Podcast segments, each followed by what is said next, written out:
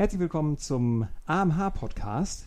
Mein Name ist wieder Ben Jensen und heute bin ich bei Dr. Jochen Brandt im Büro zu Besuch. Ähm, erzähl doch mal, wer du bist, Jochen. Schön ja, hallo Ben. Ich Moin. bin Jochen Brandt. Ich bin der Kreisarchäologe für den Landkreis Harburg. Das ist so, dass unser Museum ja seit Jahrzehnten zweigleisig fährt. Wir sind zuständig für die Hansestadt Hamburg und für den niedersächsischen Landkreis Harburg. Und ich mache im Landkreis Harburg alles, was mit Archäologie zu tun hat. Mhm. Das heißt, ähm, die äh, Bodendenkmalpflege, äh, hast du ja gerade gesagt, das ist, das ist im Prinzip schon Archäologie. Aber warum, warum heißt das Bodendenkmalpflege und nicht Archäologie? Bodendenkmalpflege ist ein behördliches Wort, das auffangen soll, dass ähm, wir eben nicht nur ausgraben und die Sachen aus dem Boden holen, sondern dass es vor allem auch darum geht, archäologische Fundstellen und archäologische Funde als Denkmale zu verstehen und zu mhm. begreifen.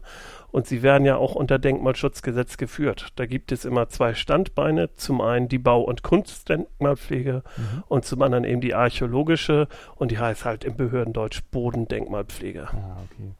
Jetzt habe ich äh, gesehen, dass auf unserer Webseite ist da aber trotzdem ein Reiter mit Archäologie, um zur Bodendenkmalpflege zu kommen. Hast, hast, du damit was zu tun oder hat sich nee, das, äh, das, okay. da habe ich nichts mit zu tun. Frau Först und ich haben immer gesagt, es sollte besser äh, direkt unter Bodendenkmalpflege zu finden sein. Ja. Aber wahrscheinlich liegt es da, weil weniger Leute was mit Bodendenkmalpflege verbinden als mit Archäologie. Ja, das ist klar. Das die meisten Leute, wenn die suchen würden, die suchen unter Archäologie. Ja. Und ähm, dann haben wir das halt so gemacht. Ja, genau, das, ist, das wird wahrscheinlich der Grund sein. Ähm, ja, also was, was genau ist das äh, Aufgabengebiet der Bodendenkmalpflege? Du hast ja gerade eben das schon ein bisschen angerissen, aber da steckt wahrscheinlich noch viel, viel mehr hinter. Das ist richtig. Also im Prinzip ist das ein großer Strauß an, an Sachen, die man macht als Kreisarchäologe oder überhaupt als Bodendenkmalpfleger. Das geht zum einen natürlich dabei los, dass man Bodendenkmale pflegt. Wir mhm. haben im Landkreis Harburg 5600 Objekte. Darf ich da ganz kurz ja. äh, einhaken? Was genau ist ein Bodendenkmal? Wie ein, ein Bodendenkmal ist ein von Menschen erzeugter Gegenstand oder Befund, wenn es was äh, örtliches ist, mhm. äh, der Auskunft gibt über vergangene Zeiten und historisch relevante Sachen. Mhm. So ein bisschen locker jetzt ausgedrückt, ja. das ist natürlich im Gesetz, im jeweiligen Ländergesetz genau formuliert, was ein Bodendenkmal ist. Mhm. Im Kern sind das die mit dem Boden verbundenen Sachen, die nicht mehr modern sind. Also das Standard ist so ein Hügelgrab. Ein Hügelgrab, Urnenfriedhöfe, ja. äh, Siedlungen und so weiter und so weiter. Mhm. Genau. Das fällt alles unter Bodendenkmal. Und als Bodendenkmalpfleger ist man für den Schutz und den Erhalt dieser Objekte zuständig. Allzu häufig ist das aber natürlich so, dass man das nicht machen kann, weil sie ähm, der modernen Welt mit ihren Ansprüchen zum Opfer fallen. Infrastrukturmaßnahmen, Baumaßnahmen und so weiter und so weiter. Und dann müssten wir ähnlich dem Umweltschutzgedanken dafür Sorge tragen, dass ähm, Bodendenkmale, wenn sie zerstört werden vor Ort, äh, durch eine fachgerechte Ausgrabung so dokumentiert und geborgen werden, dass man zumindest die relevanten Informationen aus dem Denkmal erhält. Ja, ah ja, okay. Ähm, da nehme ich an, hast du auch ganz viele verschiedene, unterschiedlichste Sachen, äh, mit denen du dich beschäftigst, ähm, von bis. Gibt es da, hast du da irgendwas Besonderes, irgendwelche Highlights, äh, von denen du erzählen kannst aus Grabungen oder Funden?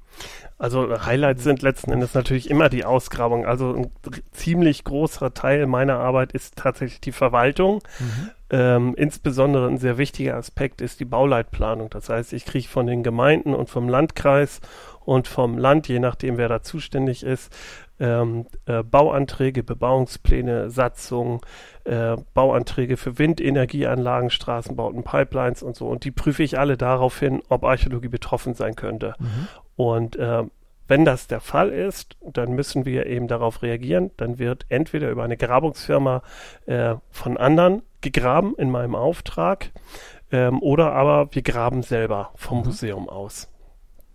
Und das sind dann schon so die, die Sachen, die einen natürlich besonders reizen, ja. als Wissenschaftler dann. Ist also jetzt nicht so, dass du mal, sag ich mal, Platz und Goldtopf gefunden hast und das wäre was besonders Spektakuläres. Ähm, nein, ich sage immer so ein bisschen flapsig, Gold sollen mal die anderen finden, da hat man hinterher nur Scherereien mit. Bei äh, Gold steigen natürlich immer die Ge Begehrlichkeiten. Ja, ja, nein, tatsächlich als Archäologe äh, freut man sich häufig mehr über spannende Befunde, mhm. die für einen Laien gar nicht so interessant sind, weil der da nicht viel drin erkennt. Funde sind natürlich schön, ähm, aber die sind so ein bisschen das Salz in der Suppe, aber nicht das wirklich Ausschlaggebende. Da ja. hat sich die Vorstellung in der Fachwelt so ein bisschen gewandelt in den letzten Jahrzehnten. Ah ja. Das heißt, das musst du vielleicht nochmal erklären. B-Funde sind ja äh, die Sachen, die im Boden sich noch befinden, im Gegensatz zu Funden, die äh, ja Objekte sind, die man tragen und, und genau, kann. Ne? Genau, Befund ist so eine Oberkategorie, also jedes Grab, jeder Grabhügel, jede Baustruktur bei einer Siedlungsgrabung zum Beispiel, also ein Gebäude, eine Pfostengrube, mhm. eine Herdstelle, das nennen wir alles Befund ja. im archäologischen Kontext. Wer kommt da alles zu dir? Äh, du hast ja gerade gesagt, wenn irgendwelche Baumaßnahmen stattfinden, äh, kümmert dich drum, aber kann da auch jeder, äh, jeder normale Mensch hinkommen, wenn ich jetzt in meinem Garten den besagten Goldtopf äh, finde? Würde ich damit auch zu dir kommen, solange ich im Landkreis Harburg bin? Ja, das solltest du dann auch tun. Denn es gibt im Denkmalschutzgesetz, und das ist eigentlich in allen, in, die, in jedem Bundesland hat, gibt es ja ein eigenes Denkmalschutzgesetz, weil das föderales Prinzip ist. Äh, eigentlich gibt es in jedem Gesetz einen Passus, der einen verpflichtet, archäologische Funde zu melden. Ah, ja. Was dann hinterher passiert, normalerweise verbleiben die beim Finder, das ist ganz wichtig zu sagen, ja. äh, weil die Leute sonst natürlich Angst haben, es wird ihnen weggenommen. Stimmt. Das ist in aller Regel nicht der Fall. Ah, ja. ähm, aber man muss so einen Fund melden. Äh, und dann stehe ich als Ansprechpartner hier für den Landkreis Harburg zur Verfügung. Die Leute können zu mir kommen und dann schaue ich mir das an und bewerte das, was man da hat. Ah, ja. Ich habe auch, ich sag mal so zwei, dreimal im Monat habe ich solche Anfragen. Ach. Häufig sind das Pseudo-Artefakte, so mhm. nennen wir das immer, ähm, dass Leute Steine gefunden haben und die für steinzeitliche Geräte oder ähnliches halten. Mhm. Äh, aber es ist natürlich auch immer wieder mal was Echtes dabei, was Echtes Archäologisches. Ja, sehr spannend. Ähm, was heißt archäologisch in dem Fall genau? Also gibt es da eine Zeitspanne, äh, in der du dich da bewegst oder in dem sich das Bodendenkmalpflegeamt bewegt oder ist das von bis? Das ist ähm, von der Altsteinzeit bis heute, kann man sagen. Es gibt äh, in manchen Staaten ist äh, ein Bodendenkmal mit einem mit einer gewissen Zeitspanne verbunden. Mhm. Also in Skandinavien ist es, glaube ich, so, dass man sagt, alles von 1900 kann archäologisch ja. sein, danach nicht mehr. Das ist in deutschen Denkmalschutzgesetzen in der Regel anders. Das heißt auch Sachen aus der Jetztzeit oder zum Beispiel Zweiter Weltkrieg, mhm. eine ganz spannende Epoche gerade. Mhm. Äh, auch von archäologischer Seite wird das zunehmend eine spannende Epoche. Ja. Ähm, fällt auch unter den Denkmalschutzcharakter. Ah ja. Und wir haben hier im Landkreis Harburg, eigentlich wie überall in Norddeutschland, geht das so los mit einer Handvoll Faustkeilen, die sind mhm. so 40, 50.000 Jahre alt. So während der letzten Eiszeit sind die irgendwie hierher gelangt. Ja. Aber so richtig, sag ich mal, so ab 12.000 vor Christus in etwa mit den Rentierjägern der Späteiszeit. Ah, okay. Und seitdem haben wir eine lückenlose Besiedlung bis heute. Spannend, ja. Toll.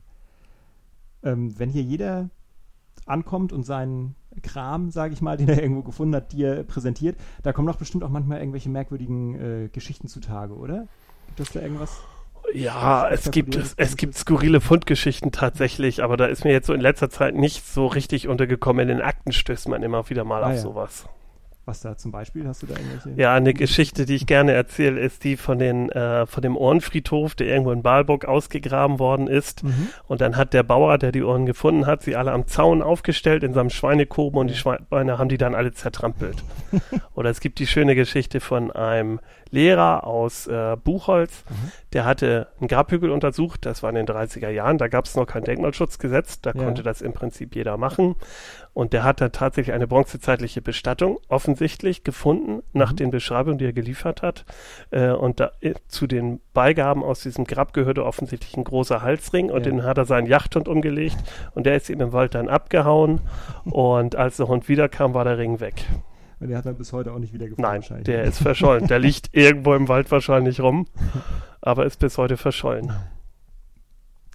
Ich habe gehört, du machst ja tatsächlich auch nicht nur Bodendenkmalpflege oder beziehungsweise bist nicht nur hier im, im Museum als Bodendenkmalpfleger äh, zuständig, sondern machst auch noch Sachen nebenbei, wie zum Beispiel, dass du tatsächlich an der Uni unterrichtest äh, oder, oder Tagungen veranstaltet, äh, veranstaltest. Wie, wie kriegt man das alles unter einen Hut? Oder machst du da noch mehr außerdem? Wie, Nein, sowas macht man ja nicht ständig. Also ich ja. gebe im Wintersemester meine Lehrveranstaltung an der mhm. Universität.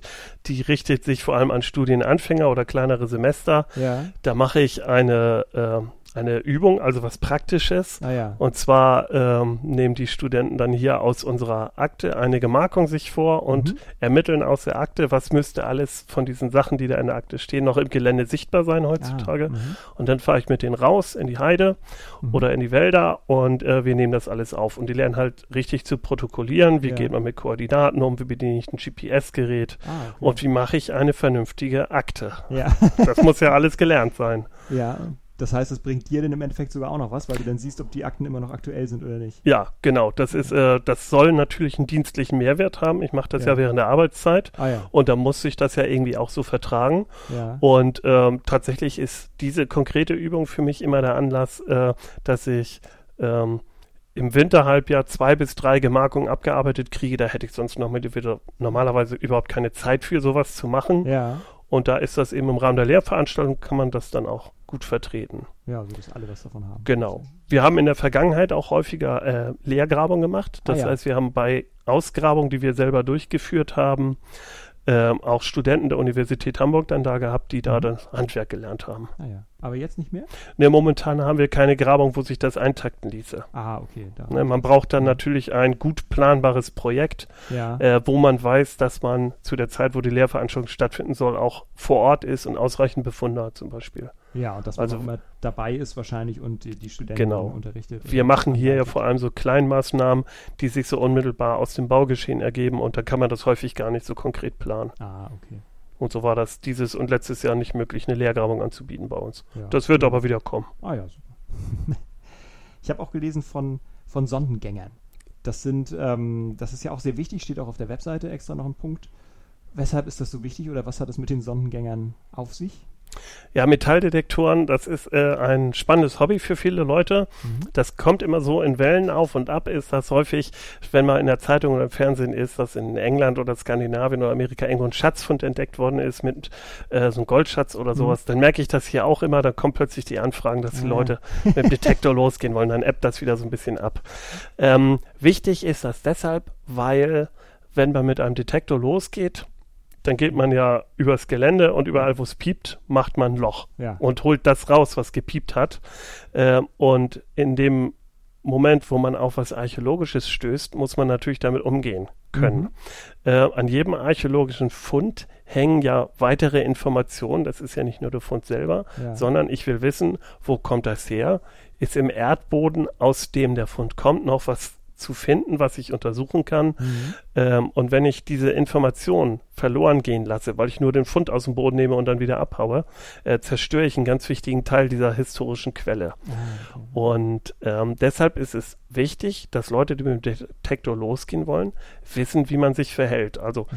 es gibt ja viele Detektorgänger, die gar nicht unbedingt Archäologie suchen wollen. Aha. Es gibt auch, äh, denke ich, ein relativ großer Anteil von diesen Leuten sucht eher so Militarier aus dem Zweiten Weltkrieg oder ähnliches. Ähm, aber für all die gilt, wenn es piept, machen sie ein Loch. Klar. Und dann müssen sie gewappnet sein, eben wie gehe ich restauratorisch damit um, Mhm. die entsprechenden Gesetze, also dass eine Meldepflicht besteht, Mhm. wie ist das eigentlich mit Eigentümerrechten auf dem Grund und Boden, wo sie rumlaufen. Aha. Ganz wichtiges Thema Kampfmittel. Das Ja. ist ja nicht unbedingt ungefährlich, gerade Ja. wenn ich nach Militarier suche, was ohnehin schon mal verboten ist, Ach vom so. Kampfmittelschutz her. Mhm. Äh, aber trotzdem gehen ja manche los und äh, da kann man eben auch scharfe Munition oder Handgranaten finden oder ähnliches. Ich nehme an, da kann man, äh, muss man wahrscheinlich einen Schein machen oder sowas. Genau. Ähm, also wir haben mittlerweile in Niedersachsen ein Verfahren, das sieht so aus, man meldet sich in dem Gebiet, wo man später gehen möchte mit der Sonde, Mhm. meldet sich da beim Archäologen oder der Denkmalschutzbehörde an und äh, dann kann man auf Empfehlung hin in Hannover beim dortigen Landesamt einen Theoriekurs besuchen. Das Mhm. ist ein Wochenende und kann sich das dann äh, bescheinigen lassen. Und äh, mit dieser Bescheinigung kann man wieder zu dem Archäologen oder Denkmalschutzbehörde gehen und dann einen Antrag stellen. Ah ja. Und das heißt, wenn du sonst jemanden mal erwischen solltest auf frischer Tat und er diesen Schein dabei hat, ist alles Ja. gut. Richtig. Passiert also ich, so oft. ich habe hier im Landkreis Harburg äh, zurzeit fünf lizenzierte Mhm. Sondengänger äh, und die haben dann jeweils eine Genehmigung und diese Genehmigung muss immer mitgeführt werden, Ja. tatsächlich. Und äh, wenn wir Leute erwischen, Mhm. die ohne Genehmigung auf der äh, unterwegs sind, dann zeige ich die an, ja. Ja, klar, weil es eine Straftat ist im Ja. Endeffekt, ja. Sonnengänger und Studenten sind ja nicht die einzigen Leute, die dir äh, helfen. Es gibt auch die AG Praktische Archäologie. Ja, das ist richtig. Das ist eine AG, die hat sich hier gegründet vor 13 Jahren, glaube ich. Also als ich selber noch gar nicht mhm. da war. Ich habe die aber übernommen, die Betreuung. Ah, ja. Und die sind jetzt auf vielfältigste Weise für mich im Landkreis Harburg äh, unterwegs, mhm. äh, beziehungsweise einige machen auch Archivarbeit hier. Das ist ein ganz, ganz bunter Strauß. Ja. Ähm, die arbeiten für mich eben Archivsachen durch, die bearbeiten ein bisschen Funde mhm. äh, oder ich setze die auch ein, um im Gelände tatsächlich Denkmäler zu kontrollieren. Also das, was ich im Wintersemester mit Studenten mache, ja. das können Ehrenamtliche dieser freiwilligen Truppe auch selbstständig machen. Und da machen wir die Protokolle oder was wir auch äh, öfter machen, sind so Pflegeaktionen an mhm. herausragenden Denkmalen. Was heißt das, Pflegeaktion? Ähm, wir haben jetzt gerade in Emsen-Langrem, da gibt es ein Großsteingrab, mhm. das ist 80 Jahre lang überwuchert worden, so nach und nach von, dem, von Gebüschen und, und Bäumen. Und da haben wir in Abstimmung mit dem Landkreis und der Naturschutzbehörde jetzt im letzten Monat einen Sonntag das ganze Denkmal wieder freigeschnitten. Ah, ja. Da soll jetzt auch ein Infoschild hin. Und das sind so mhm. Sachen, die würden wir hier mit Bordmitteln gar nicht hinkriegen und ja. da bringen die sich ganz toll ein. Super, das heißt, das sind auch nicht alles Archäologen. Nein, das sind alles äh, Laien, ja. die aber Archäologie interessiert sind. Ah, ja. Es sind ein, zwei Studenten auch in der AG, Fachstudenten, ja. aber die meisten sind tatsächlich Laien. Ah ja, und da kann sich jeder anmelden. Wie funktioniert das? Kommt er dann zu dir tatsächlich, wenn er ja, Interesse dran hat? Ähm, also wir haben ähm, immer am letzten Dienstag im Monat ist unser AG-Treffen, ah, wo wir hier Vorträge hören oder ähm, ich erzähle, was gerade im Landkreis Harburg los ist und Aha. da kann man eigentlich so hinkommen. Ach toll, ja. Eine letzte Frage habe ich noch. Das, äh, ich weiß nicht, wie viele von unseren Hörern das wissen, aber die, die Kelle hat ja für Archäologen immer eine, eine besondere Bedeutung.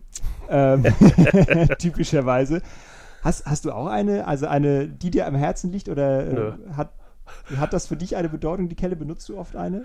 Ähm, also im Gegensatz zu dem, was man landläufig immer glaubt bei Archäologen, nämlich dass sie mit dem Pinsel zugange sind oder mit ja. Stuckateureisen, ist das, was man als Feldwald- und Wiesenarchäologe, sag ich mal, macht, sehr rustikal. Das, das heißt, die Hauptarbeitsgeräte sind Schaufel und Spaten ah, ja. und dann tatsächlich äh, so eine äh, Trapez oder diese typischen Maurerkellen. Ja. Sowas. Ähm, ich habe da eine eigene. Ah, ja. ähm, das ist aber gar nicht so wichtig. Viel wichtiger ist die Schaufel. Da lege ich großen Wert drauf. Ich habe eine eigene Schaufel im Auto, ah. weil die ist ja am besten ergonomisch geformt für den eigenen Körper und das Schaufeln ja. ist das Wichtigste, was man macht, aber, aber das ja. muss schon passen. Ach, super, toll. Ja.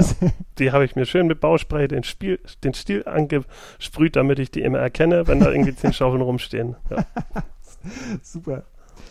Ja, dann sage ich vielen Dank für das Gespräch und äh, wir hören uns das nächste Mal. Alles klar, bis dann. Danke, tschüss.